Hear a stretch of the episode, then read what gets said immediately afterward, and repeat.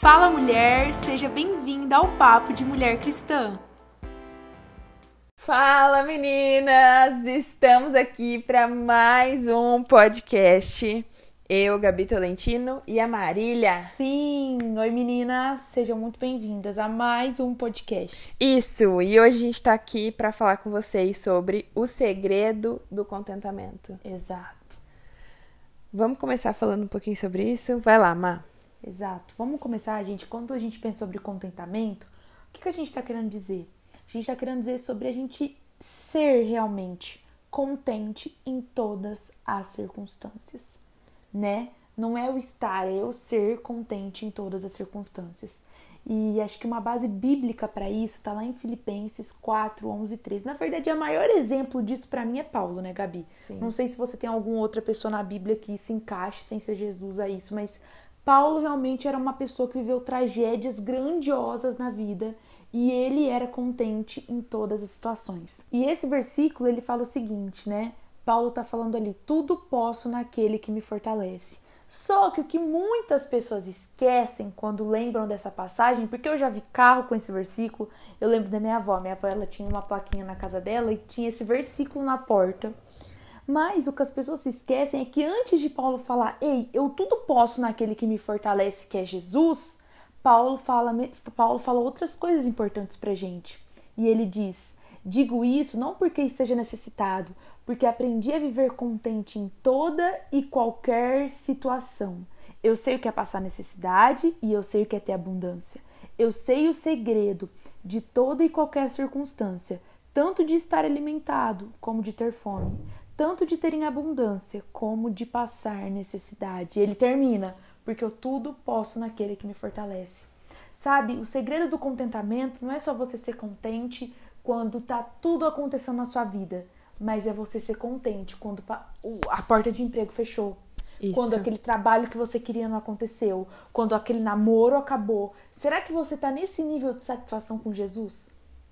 De às vezes ter que abandonar tudo Exato, ou de às vezes não ter que aceitar um emprego porque realmente não é isso. Não é isso. Não ter que dizer não para um namoro ou para alguém que você gosta porque não é isso. Eu acho que o, o, ápice, assim, Gabi, que a gente vive, porque a gente vive a geração muito fast food, né? Tudo muito rápido. Sim. E se Deus demora para responder alguma oração sua? Você o ama com a mesma intensidade? Você tá pronta a, a continuar contente mesmo quando as coisas estão contrárias àquilo que é a sua própria vontade? Exato. Porque a nossa geração, ela realmente, ela deixou de lado o fato de ter que viver simplesmente para Cristo. Uhum. E nós, como mulheres, muitas vezes a gente realmente a gente coloca a nossa vontade ali na frente, os nossos sonhos. Sim. E aí o que que acontece? A gente se frustra e a gente passa a viver descontente com aquilo que está acontecendo. Exato. Ou porque os nossos sonhos não deram certo, de alguma forma esse lugar de contentamento, de descontentamento, ele leva a gente para uma vida totalmente amargurada, uma vida de ingratidão. A gente vai falar um pouquinho mais sobre isso, mas eu quero contar até um pouquinho de uma experiência minha pessoal sobre isso. É, eu cresci com os meus pais, até hoje eu moro com os meus pais e hoje eu tenho a maior gratidão por viver com eles, por ter o privilégio. Sim. Hoje eu entendo como um privilégio de passar tempo com eles e eu amo às vezes o fato da gente sentar à mesa para fazer qualquer tipo de refeição, de eu chegar em casa às vezes meus pais estarem ali, a gente ter um tempo de conversar, sabe? Mas tem um tempo da minha, da minha vida, e eu tava até compartilhando com uma amiga essa semana, que eu era uma pessoa que é, eu esperava que tudo acontecesse é, ao meu redor, do tipo, todas as coisas cooperem para o meu bem, em todas as situações. Uhum. E isso gerava para mim é, uma obrigação de que as pessoas tinham que fazer aquilo por mim, de que Deus tinha, tinha que fazer tudo aquilo que ele tinha que fazer Sim. por mim. E quando não acontecia, isso gerava um descontentamento do meu coração, porque eu falava, gente, isso não não é normal, do tipo, eu queria que acontecesse de outra forma, sabe? Porque às vezes a minha vida estava tão desenhadinha em todos os meus passos que quando não acontecia da forma que eu queria, eu ficava totalmente descontente. E o Espírito Santo foi transformando tantas coisas no meu coração que a primeira coisa que ele me ensinou no meu processo, assim, de, de um dos meus maiores encontros com Jesus foi exatamente viver esse contentamento. Às vezes eu não preciso estar necessitado, assim como, assim como Paulo. Paulo ele falou, não porque eu esteja necessitado, mas eu aprendi a viver contente em toda e qualquer situação. Então, às vezes a gente vai passar por necessidade para aprender a ser contente, mas em determinadas situações a gente não precisa passar por essa necessidade para ser contente. E realmente a gente precisa aprender se é, se eu posso aprender com aquilo que as outras pessoas passaram, não necessariamente eu quero viver aquilo, sabe? E o que Sim. a gente está trazendo sobre o contentamento hoje para vocês é exatamente para que a gente chegue num lugar de vocês que estão ouvindo a gente não precisarem passar por a necessidade para precisar entender o que é estar contente na necessidade. E nem Exato. precisar é, viver exatamente a abundância. Não, gente, imagina só se a gente for se a gente só for contente quando a gente tiver uma vida abundante, a gente nunca vai estar satisfeito com nada. E outra, aqui na Terra a gente nunca vai estar com uma vida abundante em todas as áreas, em todo o tempo. Exatamente. Né? Porque perfeição é só no céu. E a gente vai querer sempre mais. Mais, porque o nosso coração é assim, entendeu? Nunca tá bom. Exato. A gente sempre quer mais. Exatamente. E tem um lado bom da gente às vezes querer mais, Sim. porque a gente sai da zona, nossa zona de conforto, mas tem um lado também que, que não é legal que não é legal. E se, e se a gente vai alimentando isso dentro do nosso coração, a Sim. gente realmente chega num lugar de descontentamento. Então, vamos parar para pensar de forma prática. Hoje eu tenho um emprego. Se eu não tô contente com o emprego que eu tenho hoje, eu vou buscar ao máximo um emprego maior.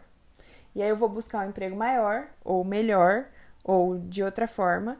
E aí quando chegar nesse outro emprego, quando eu alcançá-lo, Sim. Eu vou continuar descontente. Sim. Por quê? Porque eu não tô, não tô contente com aquilo que tá acontecendo hoje na minha vida. Não que você não vai ter desafios, pelo amor Exato, de Deus. Sim. Não.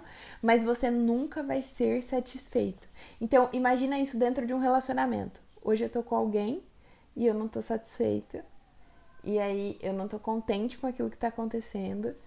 E aí eu vou buscar mais. E aí eu vou encontrar outra pessoa. E aquela pessoa também não vai te satisfazer.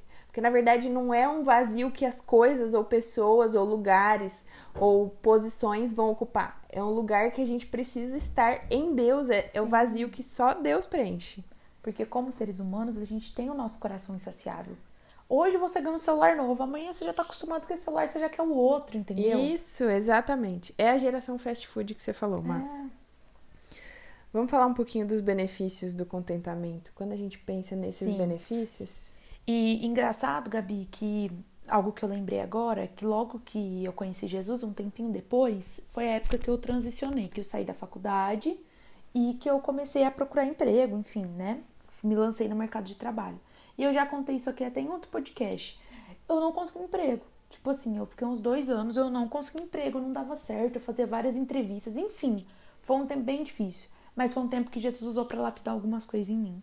É igual eu te falo, Jesus queria que eu ficasse sem emprego? Não. Mas todas as coisas cooperam para o nosso bem. Jesus trabalhou o meu orgulho naquele tempo. Jesus trabalhou a minha gratidão naquele tempo. E eu lembro que uma vez eu estava orando sobre isso, eu já estava eu tava tão triste. Eu falava, Jesus, né, eu preciso de um emprego, eu preciso que essa área seja tocada pelo Senhor. E ali naquele dia o Espírito Santo falou: continua caminhando, que eu tô com você. Sim. E eu falava, meu Deus do céu, mas eu queria ouvir tantas outras coisas, Deus. Eu sei que o Senhor está comigo, mas e o meu emprego? E ali ele foi me ensinando a ser satisfeita em toda e qualquer situação. Sim. Às vezes, gente, às vezes eu só conseguia chorar. De tão triste que eu ficava quando eu recebi uma notícia, cara, esse processo seletivo não deu certo também. E eu lembro que eu entrava no meu quarto, gente, às vezes eu sentava no chão e só chorava. Mas ali eu era consolada por Jesus. Ali ele estava plantando coisas que eu carrego até hoje. E um dos segredos do contentamento é esse é que as circunstâncias não me dominam. Exatamente. Mas Jesus é tudo que eu preciso. Sim. Às vezes a gente vai caminhando com Jesus, a gente entra em um outro lugar. A gente vai caminhando com Jesus, vai crescendo, vai crescendo com Jesus, vai alcançando algumas coisas, alguns sonhos ministeriais na nossa vida. E às vezes a gente se esquece daquele lugar. Exatamente. Todas as vezes eu me lembro, Jesus me leva para aquele lugar onde era só eu, você e as tuas promessas. Eu não via mais nada, eu só me trancava no meu quarto com você não tinha ministério, não sabia nem o que, que era isso. Uhum. Era eu e você, entendeu? E ali eu era satisfeita. Sim. E às vezes a gente vai ocupando lugares, igual eu falei, das posições, é, que a gente vai se esquecendo daquilo tudo que Deus falou mesmo, daquilo Sim. tudo que Ele fez. E aí a gente vai chegando num nível mais alto, e mais alto, e mais alto. E realmente, gente, o segredo do contentamento, eu, eu falo, ninguém começa grande do nada, Má. Sim. Ninguém do nada faz assim, bum, e virou o maior empresário de todos os tempos, ou o maior pastor de todos os tempos, ou o maior sei lá o que de todos os tempos. Não, as pessoas começam pequeno. E o quanto nós somos gratos nas pequenas coisas. Sim. O quanto somos contentes, satisfeitos e os benefícios exatamente do contentamento são esses assim, eu sou grata por aquilo que está acontecendo. Eu sou satisfeita por tudo aquilo que está acontecendo na minha vida. Eu vivo bem socialmente. E o que, que é isso? As pessoas elas têm brilho no olho quando elas olham para mim. Sim, exato. Exato. Porque se eu tenho uma vida totalmente amargurada, que é o contrário, gente, me para torno- pra pensar se você consegue conviver com alguém que é Não, amargurado. Todo, alguém que é amargurado, gente, eu me torno tóxico. Sim. Ninguém quer estar do meu lado. Eu contamino o ambiente. Assim como uma pessoa alegre, contente, mesmo que não tenha a vida perfeita, porque ninguém tem aqui nessa terra, ela é contente, ela, ela deixa o ambiente mais leve. Porque o coração alegre. Aformosei o rosto. Exatamente. Agora, quem é, é- tem aquela raiz de amargura, amargurado, ele intoxica o ambiente. É uma pessoa que, que des- destila coisas ruins no ambiente. Sim. Não sei se você já teve, é, já viveu com alguém assim, né? Começa a pensar, mas o ambiente fica pesado, entendeu? Fica ruim, enfim. Sim. E os malefícios, como a gente estava falando, de viver uma vida com amargura, é o que? O que, que você vai sentir? O que, que é isso? Falta de alegria, falta de visão de futuro, descontentamento constante, ingratidão constante, insatisfação constante. E importante também dizer que quando a gente fala de satisfação, tem uma grande diferença entre eu ser satisfeita e eu ser conformada. Eu, Marília, realmente, apesar de todos os desafios em todas as áreas, eu sou satisfeita com o lugar que eu moro, eu sou satisfeita com o carro que eu tenho, eu sou satisfeita com a igreja que eu frequento, eu sou satisfeita. Mas não quer dizer que eu sou conformada. Do Você me- tipo, nunca vou é, sair você me desse pergunta, lugar. mas eu quero sair daqui pra um lugar maior? Eu quero. Mas hoje eu me encontro satisfeita nesse lugar. Sim. É diferente, entende? Não é que eu tenho que me conformar com o lugar que eu moro a vida inteira, com não sei o que na minha vida, tipo, com o carro que eu. Sei lá, pensa em alguma coisa que você quer transformação, tá? Não, você é satisfeito com isso hoje. Eu sei que Deus me deu isso, mas não é que eu sou conformada. Eu acho que é bom a gente deixar essa diferença pra eles, né? Sim. Muito e, bom. e um exemplo, gente, que fala muito comigo, Deus falou já muito comigo com a vida dessa mulher é de Ana. Ana, eu não sei se vocês conhecem a história dela, ela não podia ter filhos, né? Ela não podia ter filhos de forma alguma. E certa vez ela estava tão amargurada, tão amargurada com essa situação, que ela. Tô resumindo bem a história para vocês, tá? Que ela chega diante de Deus no templo, tinha uma época que eles iam pro templo, né? Falar com Deus, ela chega, ela se ajoelha diante de Deus, a- aquele, aquele senhor que estava no templo ali, que encontra ela, ele fala: Meu Deus, essa mulher deve estar bêbada, porque ela tá tão chorando na presença Eli. de Deus, Eli. Não é, mas eu, eu ia falar o nome de Eli, o que, que ele era na época, entendeu? Sacerdote. É, sacerdote, isso. Com o sacerdote ali, e ele fala: Meu Deus, essa mulher deve estar bêbada. E a Liana tá derramando a alma dela diante de Deus. Sabe por quê? Porque a vida inteira ela viveu uma vida amargurada, Sim. mas ela não sabia depositar isso no lugar certo. Às vezes a gente vai a gente vai carregando descontentamentos, mas a gente não sabe depositar isso no lugar certo. E a vida de Ana, a chave de virada da vida dela, a virada ocorreu quando ela saiu de uma posição de amargura, de só reclamar, de só ficar descontente, porque ela não tinha filho, as outras pessoas tinham. E ela derramou o coração dela na presença de Jesus e falou: Deus, por favor, se for a tua vontade, me dá um filho. E era da vontade de Deus dar um filho para ela. Mas eu entendo também que naquele momento, Ana estava declarando assim: eu, eu confio em você. Tinha o Se você me der ser filho ou não, eu tô te pedindo, eu confio em você. Naquele momento, Deus já aliviou a carga dela. Sim. A amargura já tava indo embora. A tristeza profunda já tava indo embora. Porque imagina também Deus dar um filho pra ela com aquela amargura que ela sentia. Imagina, não, sim. É, é isso que a gente quer trazer. Do tipo, Exato. às vezes Deus tem que transformar o nosso coração, tirar essa raiz de amargura, para que a gente coisas receba as aconteçam. coisas de Deus na Sim. hora certa, no tempo certo. Sim, e algo que eu aprendo também com Ana é que não adianta a gente ficar só reclamando das situações. Sim. Não adianta eu só ficar reclamando do meu namorado, só ficar reclamando, sei lá, do lugar que eu moro, do, da- do carro que eu tenho, não sei. Mas é, é ser satisfeito em Deus, sabe? Enquanto eu reclamo, nada acontece. Mas a partir do momento que eu oro, coisas acontecem. Exatamente. Não que eu vou buscar a Deus para que coisas aconteçam, mas se não acontece o que eu quero, o meu interior está sendo transformado. E isso é o que mais importa. Na época que eu não conseguia emprego, dois anos nada mudou, mas Deus estava mudando o meu interior. Deus estava plantando coisas em mim que seriam importantes. Por isso que em todas as situações da nossa vida eu gosto muito de parar pra pensar. O que, que eu aprendi com isso? Exato. Porque são os processos que Deus está levando a gente todos os dias. Exato. A Bíblia fala: ainda que a figueira não floresça, nem haja fruto na videira, ainda que a colheita da oliveira decepcione e os campos não produzam mantimento, ainda que as ovelhas desapareçam do aprisco e nos currais não haja mais gado, mesmo assim eu me alegrarei no Senhor e exulto no Deus da minha salvação. Então, Abacuque 3 fala exatamente sobre isso, de que ainda que a gente não esteja vendo nada, ainda que tudo desapareça, ainda que seja totalmente contrário do que aquilo que a gente esperava, ainda assim eu me alegrarei no Senhor e me exultarei nele, que me salvou. Eu não preciso de mais nada. E esse é o maior desafio da nossa vida, né, Gabi? Eu sempre gosto de me testar nesse versículo. Eu não preciso de mais algo- nada. Isso, exato. Se tem algo que você está esperando muito, pensa em algo que você espera muito no seu coração.